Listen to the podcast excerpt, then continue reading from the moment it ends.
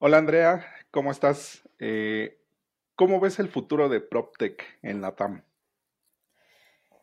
El futuro del PropTech en la TAM lo, veo interesante. Lo veo de una manera interesante. Creo que se vienen unos años bien interesantes, pero muy desafiantes para la industria del real estate eh, en Latinoamérica. Y mm, eh, no hace tanto que estamos hablando de PropTech en la región, realmente, ¿no?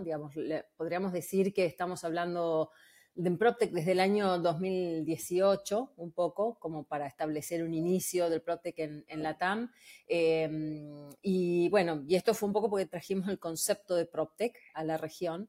Eh, tuve la suerte por mi trabajo siempre de viajar bastante a eventos de real estate del mundo eh, Europa, básicamente, Estados Unidos.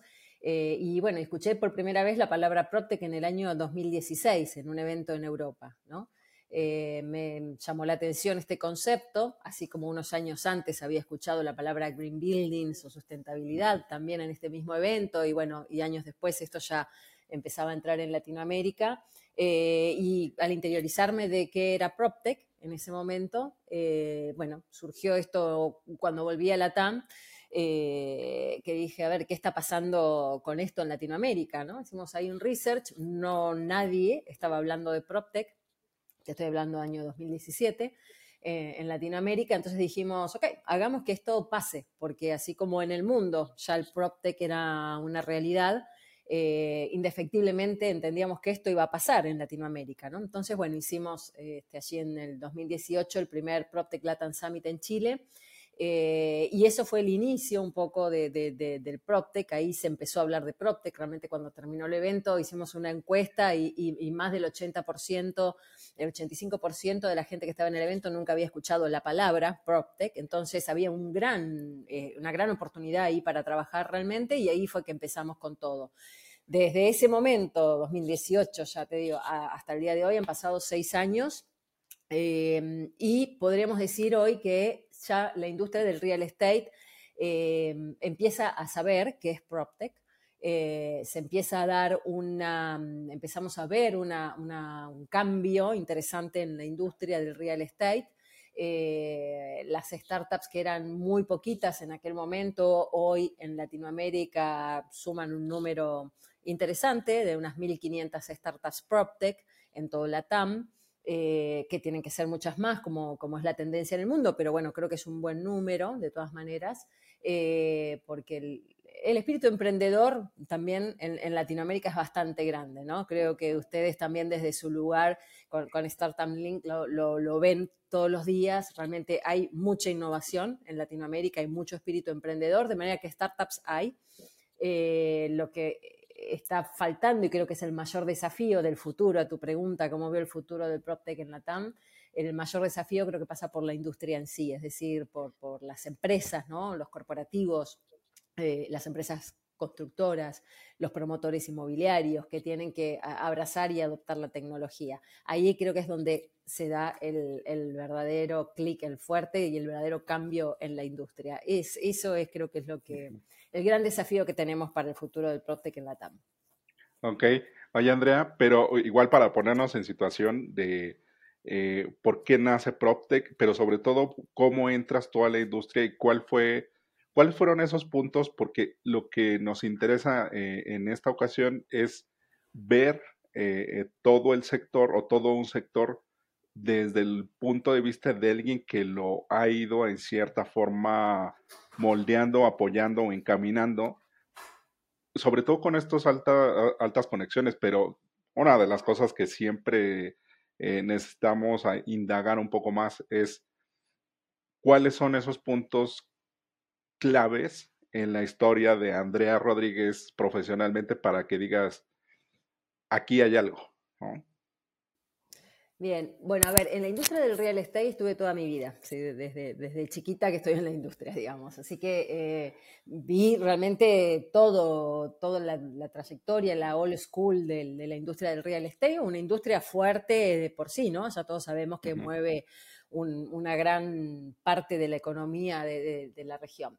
Em, ¿Cuáles fueron esos hitos? A ver, 2018 sin duda fue, fue un hito porque haber hecho aquel evento en Chile al que vinieron 10 países presentes, estuvieron en el evento, fue una luz de alerta positiva, ¿no? Realmente dijimos, a ver, acá hay gente que se tomó un avión de 10 países para ver qué es PropTech. Em, entonces, esa idea inicial que nosotros teníamos cuando armamos ese, plan de negocios de hacer esto regional, pero teníamos que hacer un MVP, Chile, ¿no? Realmente fue, eh, vimos que ahí había una, una gran oportunidad de hacerlo regional el tema. Eh, por la recepción que habíamos tenido. Y bueno, y ahí fue que, lanzamos y, y PropTech Latam en el 2019 hizo seis eventos en seis países, ¿no? Em, y cada país tenía su realidad, tenía su diferente apertura hacia el PropTech.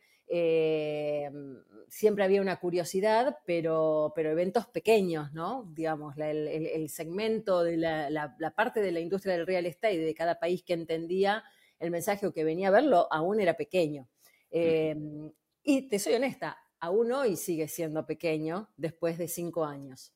Eh, pero, digamos, lo que estamos notando y uno de los, de los de esas luces de alerta positivas que, que estamos viendo, por ejemplo, el año pasado eh, vimos que muchas empresas ya no venía una sola persona ¿no? de la empresa a ver qué era PropTech, sino que venían con sus equipos. Venían con eh, el director de, este, de, real estate, con el director comercial, si tenían a alguien de innovación, eh, bueno, venían con la persona de innovación. Entonces, como que ya las empresas empezaban a entender que tenía que permear el tema de la tecnología en, sus empresas. Entonces, esto es algo muy positivo. Este año lo volvimos a, confirmar esto de manera más fuerte en el evento que hicimos recientemente en junio en, México, en el que ustedes también participaron, eh, y eso creo que es algo positivo en la industria.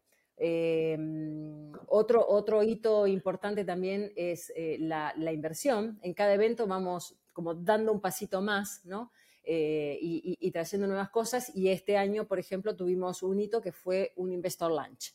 Eh, donde vinieron 50 VCs y corporates ah, de, Latinoamérica, de Estados Unidos, Canadá y Europa, ¿sí? dentro de ese mix de esos 50, y realmente venían a ver startups de Latinoamérica.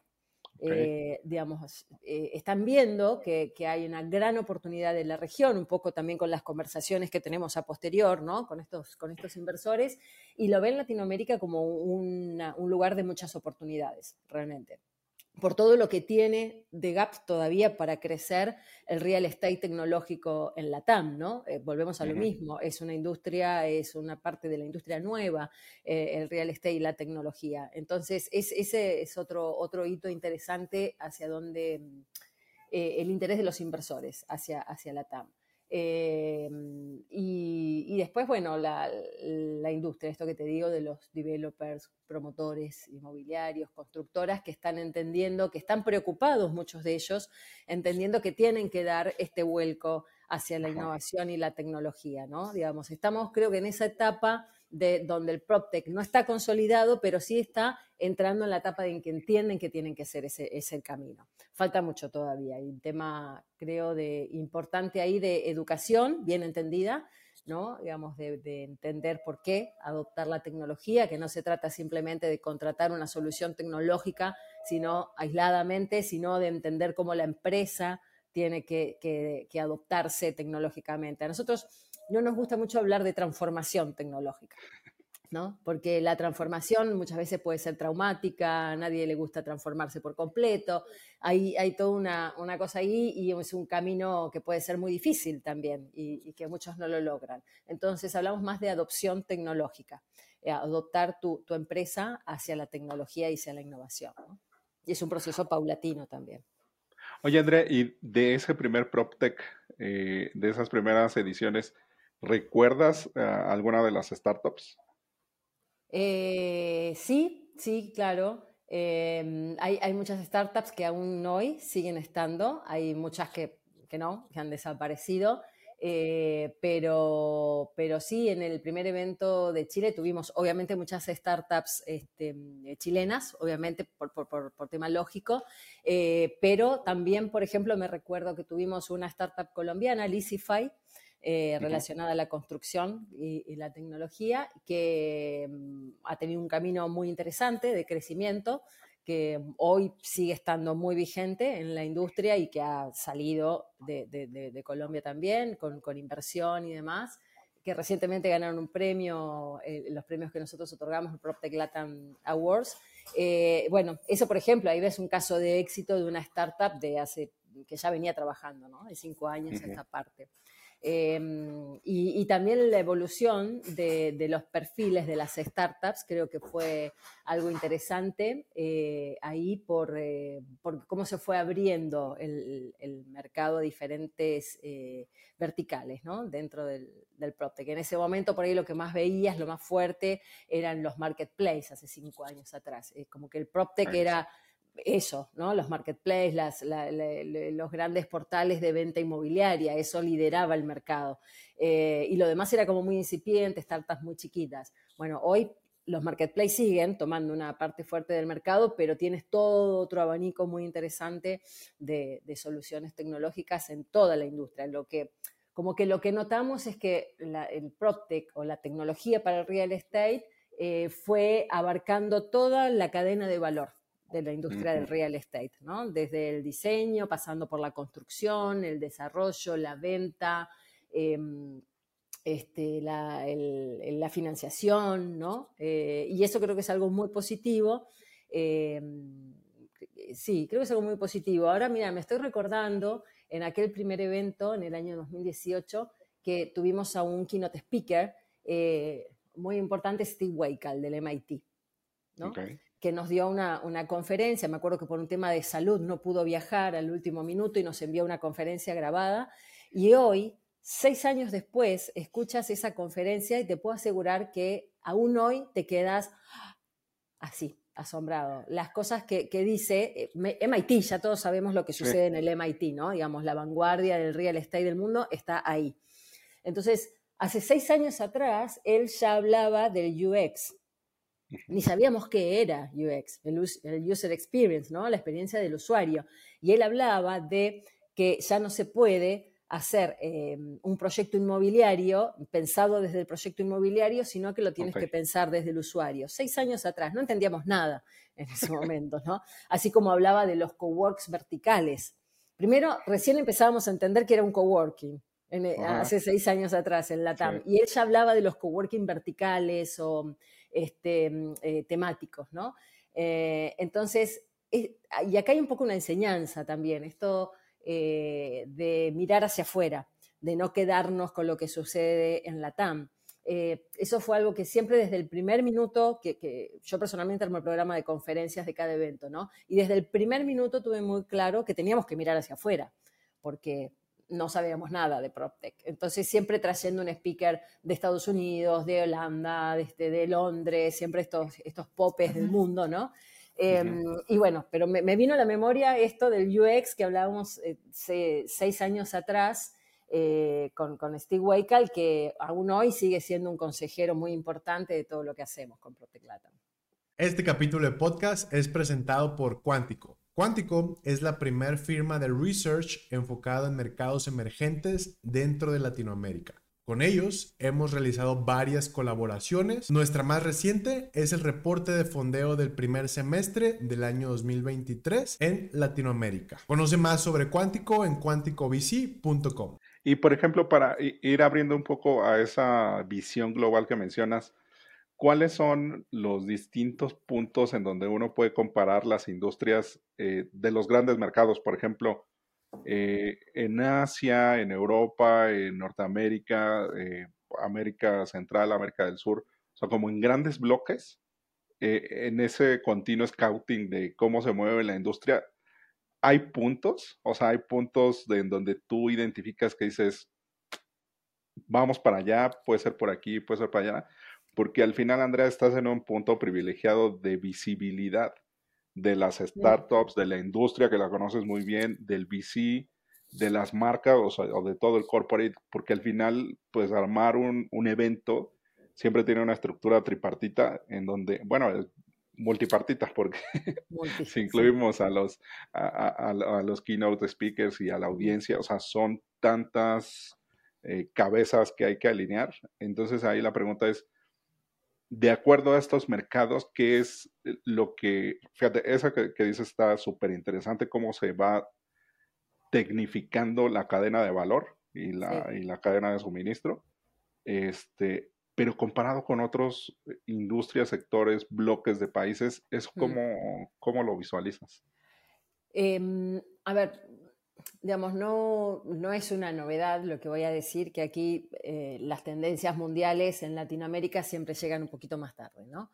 Eh, en, todos los segmentos, pero quizás en el real estate un poco más porque es una industria mm, tradicionalmente lenta, ¿no? Como, con el, carga con el peso de los ladrillos, digo yo siempre, que, cuesta esa, esa renovación, esa transformación o adopción. Eh, pero bueno, cada vez, también por temas de globalización, este, este timing se va achicando, el o el gap se va achicando, exactamente. Entonces, em, a ver, si hay puntos de, conexión, sí, sí, seguramente eh, que hay, y, debe haber un gran camino de aprendizaje, creo yo. Creo que esa es eh, la gran ventaja que tenemos en Latinoamérica. el gap de oportunidades que hay pero a su vez el, camino recorrido de otros mercados, como puede ser Europa o Estados Unidos, y el, por eso estar atento a lo que pasa y cómo resolvieron en esos mercados todas las situaciones, porque es un aprendizaje, una curva de aprendizaje que podemos eh, aprovechar, ¿no? ¿Para qué voy a inventar el hilo negro, como se dice, si, si ya lo han hecho eh, en estos lugares? Bueno, adaptemos esa tecnología, traigámosla y veamos cómo funciona, cómo la latinoamericanizamos, ¿no? Em, por ejemplo, dos cosas que estamos viendo em, fuertes y aprendiendo de estos mercados es esa parte más fintech, eh, que toca el real estate, ¿no? como es la tokenización, el blockchain, em, esa parte de activos más líquidos, em, donde, por ejemplo, uno de los speakers que trajimos también hace unos años atrás eh, es el profesor Andrew Baum, que es, eh, para mí es uno de los top 5 del mundo del real estate tecnológico. Él es profesor de, la Universidad de Oxford, lleva adelante la cátedra justamente de, tecnología, imagínate. Eh, y él hablaba hace cinco años atrás del FinTech 3.0 donde hablaba de los activos líquidos, de, justamente el ah. problema que tiene la industria del real estate, de, esta, de estos activos eh, que se mueven de manera lenta, ¿no? digamos, que, con un solo comprador, con un solo inversor, y el transformar el real estate en, un activo líquido a través de la tokenización, del blockchain, del, del fraction, todos estos conceptos los hablaba hace cinco años atrás. Hoy hay mucha gente que está haciendo eh, en Latinoamérica, tokenización, blockchain, fractional crowdfunding, ¿no? Eso creo que es algo muy positivo que está, que está sucediendo en, el real estate en Latinoamérica.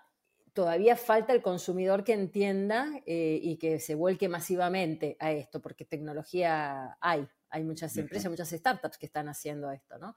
Pero falta eh, que el, developer o el constructor entienda que puede vender sus proyectos de esta manera, que el broker inmobiliario lo vea como otra forma más de negocios también, ¿no? No vender una unidad entera, sino vender una propiedad fraccionada, eh, transaccionar de esa manera. El consumidor creo que está más abierto a todas estas cuestiones que la industria. Eh, ¿no? Porque el consumidor sí quiere, eh, eh, entiende el, comprar un activo tokenizado, el comprar una partecita, el invertir en partes de inmuebles, por, el, por, la, por la mentalidad millennial, por, la, por el ritmo de vida que ha cambiado, ¿no? Donde cada vez la renta es, es un mayor este, interés que la compra, etcétera, etcétera. El consumidor cambió. El consumidor, para mí, el consumidor está digitalizado nosotros estamos digitalizados en el día a día. Lo que falta es la digitalización más de eh, la industria, ¿no? Eh, y bueno, yo creo que ahí es donde, en la medida que haya muchas más ofertas de, proyectos inmobiliarios tokenizados, bueno, se va, a fluir mucho más esa parte del mercado. Em, pero bueno, me fui por las ramas, perdón. Otra cosa que estamos viendo, eh, que también en, unos años creo que va a llegar mucho más fuerte, eh, aquí en la TAM em, es la tendencia de ESG y sustentabilidad. Digamos, el año pasado estuve en, el evento en España, el de District en España, eh, y también en Blueprint en, Las Vegas, todos eventos de real estate. y era, te diría, hasta tajante la sentencia de los inversores inmobiliarios que decían que no iban a invertir en proyectos que no contemplaran conceptos de ESG y, y sostenibilidad. ¿no? Entonces, esto es algo que en Europa es una realidad. En Europa hay mucha legislación alrededor de, este, políticas para que las eh, propiedades sean eh, con, impacto cero en carbono, ¿no? sustentables, energéticamente eh, eficientes, etc. y esa es una tendencia que en Latinoamérica va a llegar también en breve. Entonces, pero estamos viendo ya cosas de esto y mucho más rápido de lo que creíamos que iba a suceder. Ok, como por ejemplo. Y bueno, por ejemplo, mira, tuvimos eh, en, el evento recientemente en México, tuvimos una solución, eh, bueno, no una solución, una empresa muy interesante que eh, de Chile, justamente, de Real Eco Estate, que mm, ellos se han focalizado en la venta de terrenos tokenizados, ¿sí? Te venden una fracción de un terreno, pero terrenos que impactan en la huella de carbono, o sea, son, son este, como créditos de, ¿ok? Como créditos en huella de carbono. Entonces, en la Patagonia Argentina, ellos compran grandes superficies, eh, perdón, en la Patagonia chilena, disculpame, eh, compran grandes superficies, ¿no? De, este, de, bosques y de, y de, y de terrenos en la Patagonia eh, que no se pueden tocar justamente y son como grandes reservorios de, CO2. Entonces hay todo un negocio ahí atrás donde tú compras una parte de tierra, pero no de simplemente de tierra, sino con todo un tema de renta alrededor de estas huellas, ¿no? de estos créditos de carbono que, que, genere. Todo esto con tecnología, obviamente. Una empresa muy interesante que está trabajando con la NASA. Eh, digo, estos casos es Latinoamérica y están trabajando con la NASA. Eh, hay mucho de esto. Yo creo que se viene otro tema también alrededor de esto mismo. Em, hemos estado conversando con esos inversores que te comentaba antes que estuvieron en México, donde cuáles son sus focos de inversión, eh, eh, sus intereses de inversión. Y un porcentaje muy alto dice alrededor de startups de climate tech. Y, de, y de eficiencia energética, sustentabilidad y demás. O sea que este impacto que está en el mundo ya es una realidad, en Latinoamérica llegó mucho más rápido de lo que pensábamos, honestamente. Entonces, esto está bueno em, y, justamente nosotros como PropTech Latam lo que hacemos es promover fuertemente esto eh, en, espacios como este que, ustedes nos están dando, porque hay que hablar mucho más de estos temas para que realmente se pueda acelerar este proceso, ¿no? Indefectiblemente va a llegar. Exactamente. Oye, Andrea, justo ahora que tocas el tema, igual, ¿cómo has visto y cómo se ha vivido desde PropTech Latam la evolución del inversionista y el acercamiento? O sea, ahora ya es una cosa que, ya se tiene un buen volumen de, gente interesada, pero ¿cómo ha, cómo ha cambiado a, través desde la primera, desde las primeras ediciones al día de hoy? Y, ajá, ¿Y qué tipo de inversionista es el que busca una startup de PropTech? O sea, ayúdame a unir esos dos mundos como para, para hacer el... Bien. Eh, a ver, estamos viendo como cuando empezamos hace seis años atrás, habían muy pocos actores eh, del perfil de VC, ¿no? Eran todas palabras nuevas, VC, startup, eh, eh, corporate ventures, todo muy nuevo, habían pocos actores que lo hacían, que promovían, pocas aceleradoras. y esto, bueno, fue con, con, el tiempo fue creciendo hasta que ahora estamos como otra vez en un quizás un pequeño declive, ¿no? Digamos, no estoy, no estoy diciendo nada nuevo, ya todos sabemos que eh, la, inversión está un poco golpeada, la inversión de los VCs está un poco golpeada, eh, hay como sinceramiento alrededor de este tema. ¿Y en qué deparará esto? Bueno, lo, creo que lo vamos a estar viendo en el próximo tiempo, en un cambio en el perfil de la inversión, donde no solamente la inversión va a venir de los, de los VCs, sino más de la industria, ¿no? Estamos viendo como que... Sí, exactamente, del corporate. Entonces creo que eso va a ser un, cambio interesante en los próximos años, pero... Ah, y un sinceramiento también de la inversión hacia las startups, ¿no? Em, ¿qué, es lo que busca un, un VC en las startups? Por nuestras conversaciones, bueno, básicamente están buscando soluciones que realmente eh, respondan a un dolor o una necesidad del mercado, ¿sí? Eh, pero real y que la respondan y que, ya estén, digamos, con un, modelo probado, eh, un modelo de negocios probado, ¿no? Digamos, que no sea este, una, simple proyección, sino algo que realmente esté funcionando y esté impactando en una parte de la industria.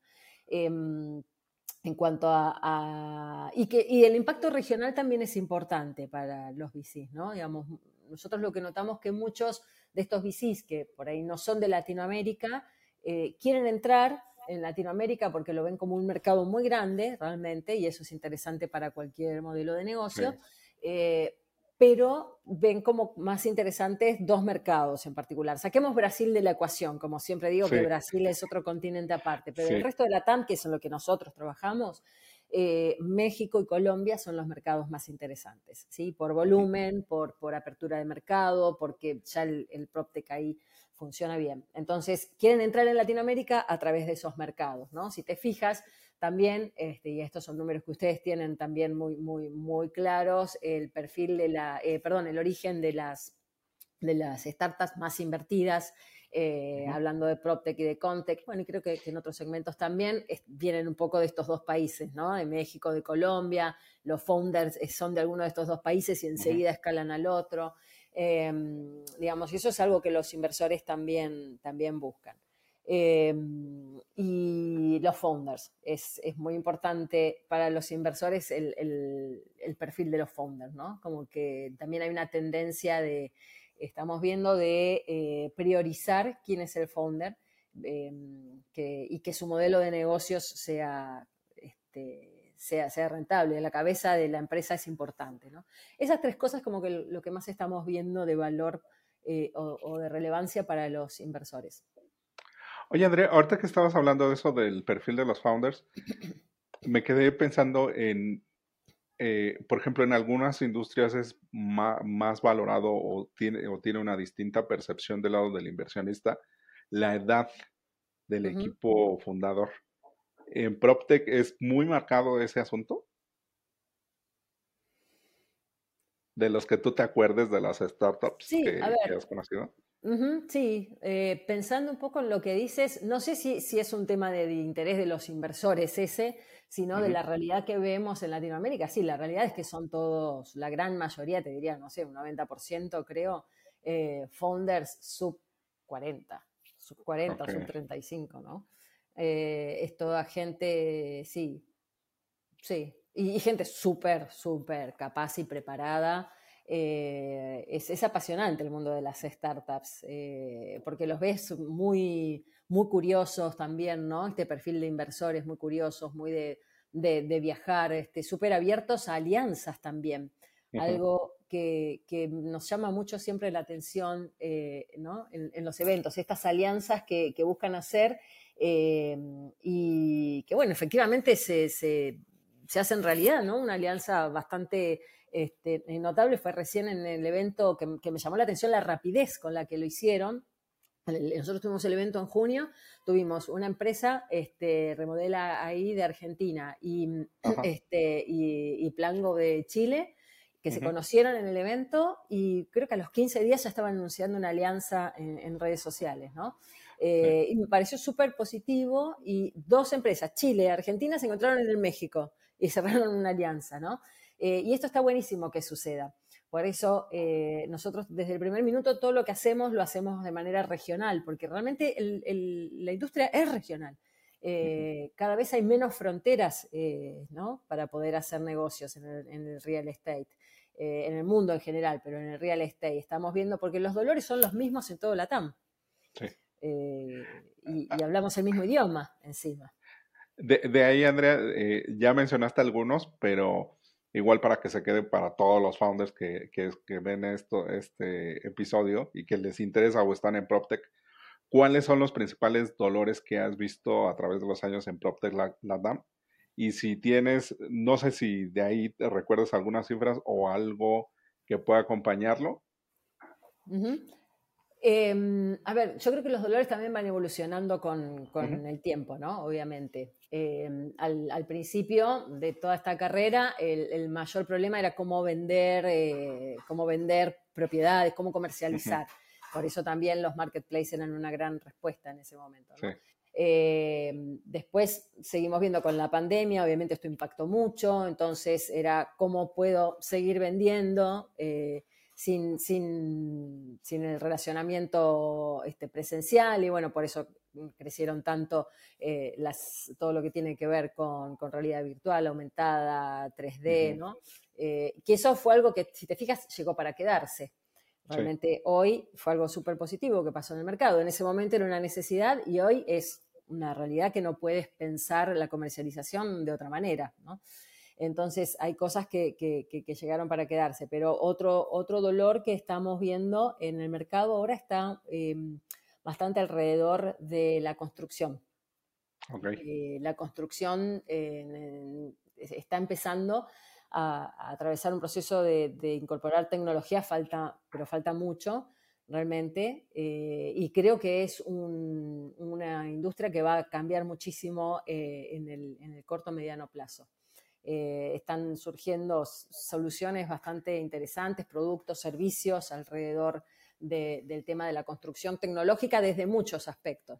Por ahí lo que más veíamos hasta ahora eran estas soluciones que te ayudaban en la gestión y la administración de una obra en construcción, o el BIM, ¿no? digamos, como lo, más, lo más con tech que, estábamos viendo. Eh, pero se están empezando a ver muchas cuestiones alrededor de eh, mm, eh, de, materiales de construcción que impactan en, la construcción tecnológica, ¿sí? Eh, Por ejemplo. eso también te iba a preguntar, que si recuerdas algunos, algunas soluciones de IoT o de hardware, o, este, o sea, un, que no tengan tanto que ver con el project, management o, o, sea, que sea más física la, la startup. Eh, por ahí esa, esa, esa, pregunta prefiero que la dejemos. Hacemos un, un, corte, porque después si no empieza, ay, me mencionaste a mí, a mí no me mencionaste, porque al otro, sí, ¿viste? Mm. Sí, no, que nos ha pasado, ¿eh? honestamente. entonces prefiero hablar como más general sin, sin dar mucho nombre, ¿viste? Ah, vale. Eh, sí, esto lo cortamos, ¿no? Sí, sí, sí. esto no sale. pero, por ejemplo, mm por ejemplo, de qué, este, hacia dónde, hacia dónde va esa tendencia de las startups. O sea, eh, han ido evolucionando sobre esta cadena, pero más adelante van sobre todo a la tokenización, a la digitalización. ¿Cuáles son, desde tu, desde tu visión, esos lugares de privilegio en donde digo, esos lugares de donde uno puede observar oportunidades o océanos azules de, de, poder, tanto del VC como del founder, ¿no? Que está interesado. Sí, sí, sí, es, esos, esas soluciones que, pueden tener una proyección interesante, ¿no? En base a lo que, a la necesidad del mercado. Em, a ver, yo creo que, lo que todo lo que tiene que ver con esta parte fintech que hablábamos antes, hay un, gran futuro ahí, todo lo que tiene que ver con, eh, hacer los activos más líquidos y nuevos modelos de inversión, donde la tecnología viene a ayudar a aportar mucho y el blockchain viene a ser un canal de, digamos, de seguridad para todo, para todo este, nueva, este nuevo perfil de inversor.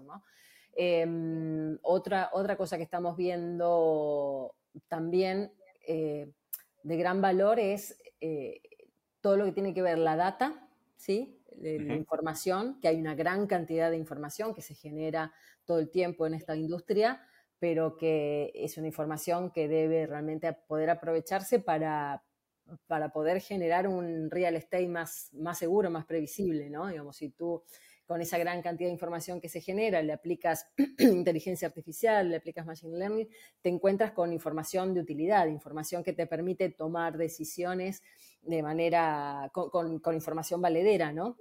mejores decisiones, más seguras, eh, bajar el, índice de, equivocación, eh, conocer mejor al usuario. Y, en, perspectiva poder hacer proyectos inmobiliarios realmente mucho más, más vendibles. Yo creo que hay, hay, una tendencia interesante y que esto es algo que creo que sí lo está entendiendo la industria, que es poner al usuario en el centro de la escena. Esto que, hace seis años atrás ni entendíamos de qué se trataba, el UX, hoy lo ves cada vez más en las empresas que realmente lo toman como, como un leitmotiv en su, en su forma de ver los negocios, ¿no? El usuario en el centro de la escena, el consumidor, cómo proyecta un espacio, este, un edificio alrededor de las necesidades del consumidor, cómo proyecta un espacio de oficina. Eh, alrededor del nuevo trabajador, de, ¿no? del trabajo híbrido, todas estas tendencias nuevas que se vienen, y la única forma es poner al, usuario en el centro de la escena. Em, y para eso también el, usuario permanente, nosotros permanentemente estamos generando información, todos. ¿sí? Entonces, el poder tener esa información bien administrada es una herramienta indispensable y creo que de un gran valor y un diferencial para, para los que quieran realmente enfocar mucho mejor su negocio ¿no? de manera más efectiva. Ahí creo que hay una gran oportunidad, un gran océano para trabajar. Excelente. Sí, es que me, quedé pensando en todas las oportunidades.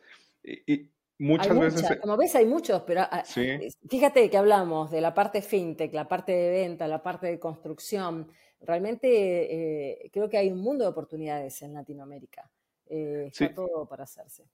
Sí, sobre todo que muchas veces la industria como ¿no? Como lo has mencionado un par de veces, es lenta, eh, lo no es sexy, ¿no? Muchas veces se, busca un crecimiento exponencial, explosivo, este, y, creo que es uno de los grandes beneficios que le ha venido a dar al PropTech la situación del VC a nivel mundial, que, ¿no? que debe ser muy bien, tiene que ser sostenible el negocio, tiene que tener, porque al final eh, no hay tantas aplicaciones directas al consumidor. O sea, sí hay ciertos impactos, pero hay que ir moldeando el modelo de negocio a tal grado de que pueda tener esos crecimientos, pero al final termina siendo, termina siendo un enterprise en donde tiene que trabajar al ritmo de los actores que toman las decisiones. Sí. al final, pues ahí es donde, donde para un poco.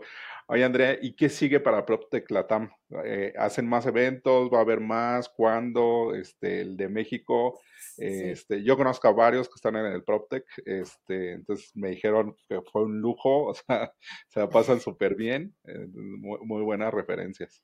Sí, sí, le pusimos, eh, como digo, alma, cuerpo y corazón al evento eh, que hicimos en México. Realmente fue un evento de una semana, ¿no? A nivel internacional, recibimos gente de 20 países en el evento. Fue una apuesta muy fuerte que hicimos eh, y que vamos a, seguir haciendo. Ya estamos preparando el, el Summit 2024, que va a ser en México nuevamente. Em, y, bueno, ¿qué se viene? A ver, en realidad nosotros no, somos un organizador de eventos. digamos, Protect Latam es una plataforma.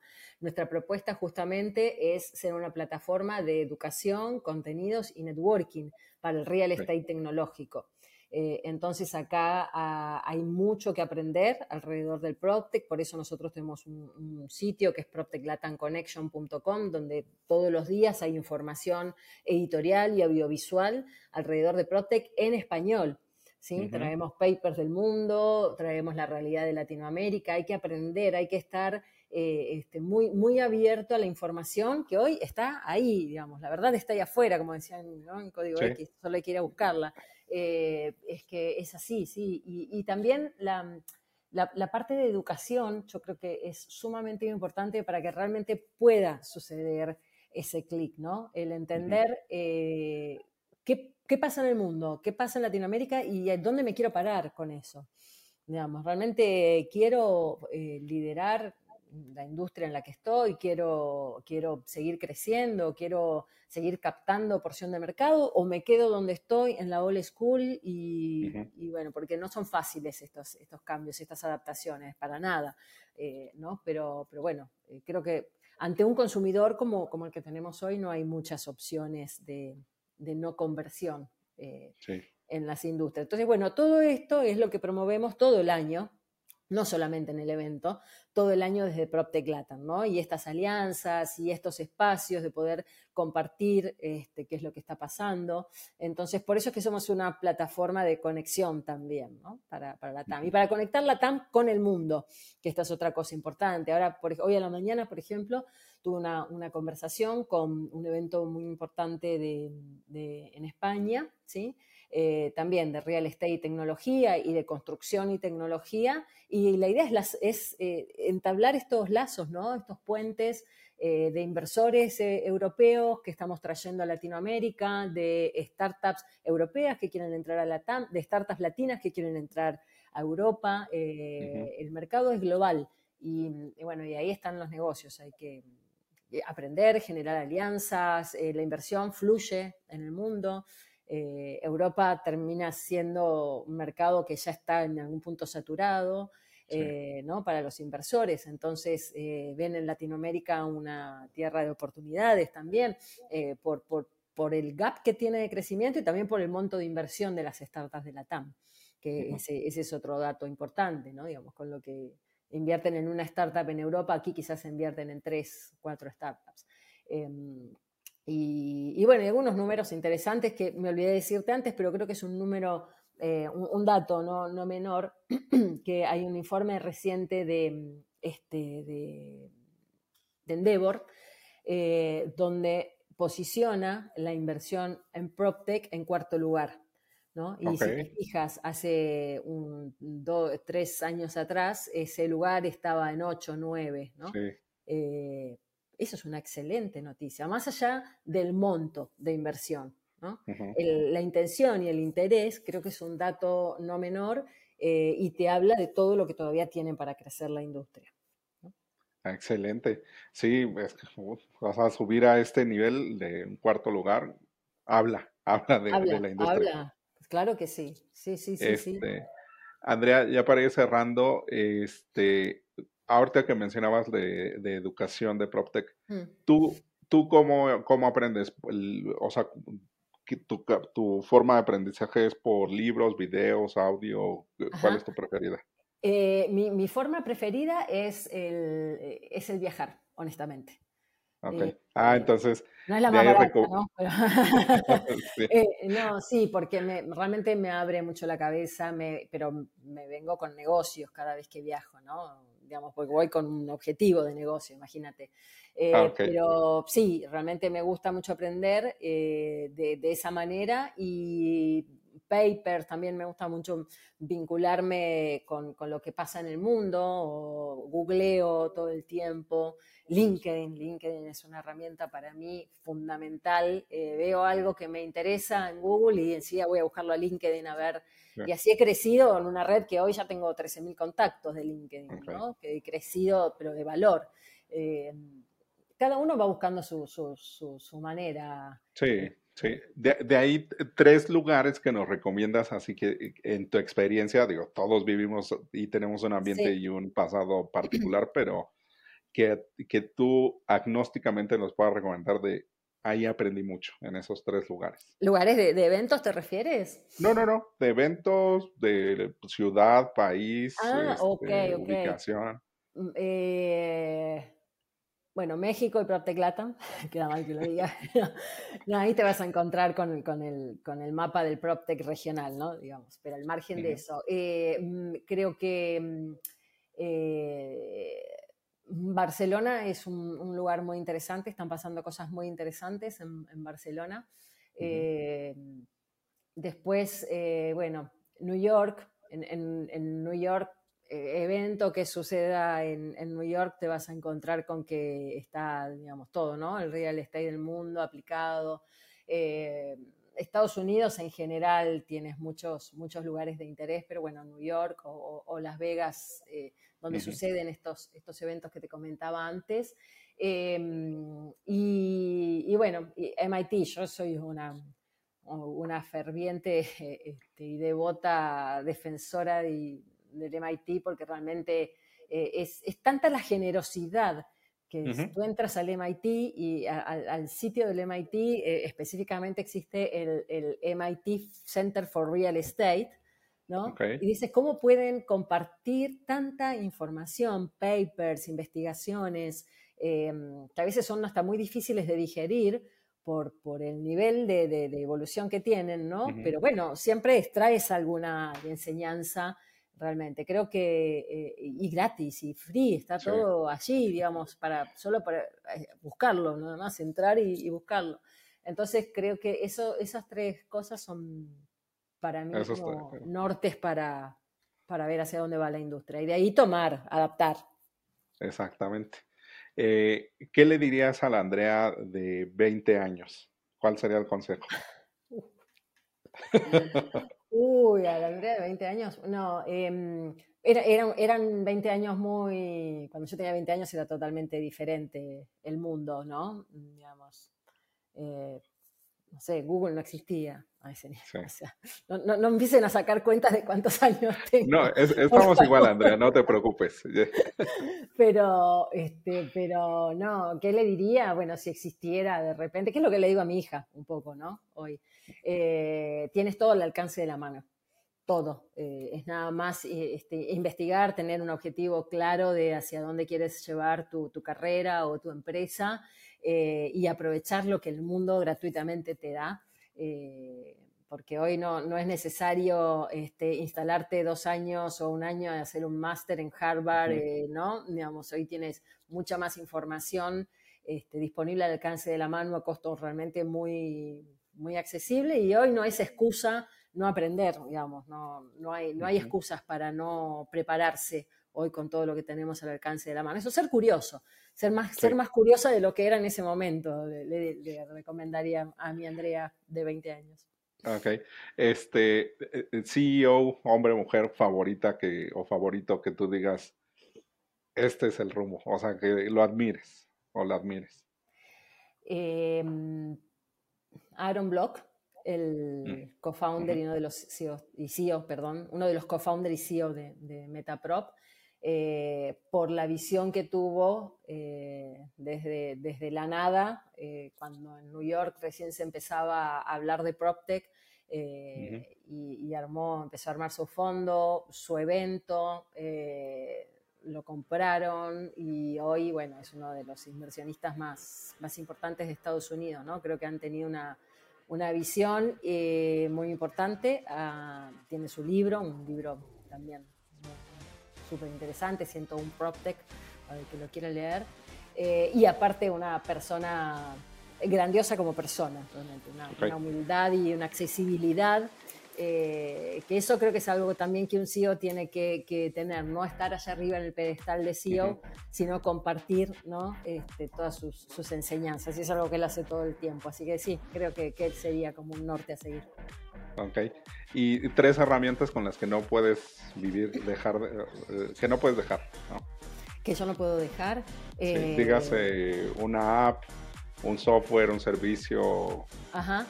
Eh, LinkedIn.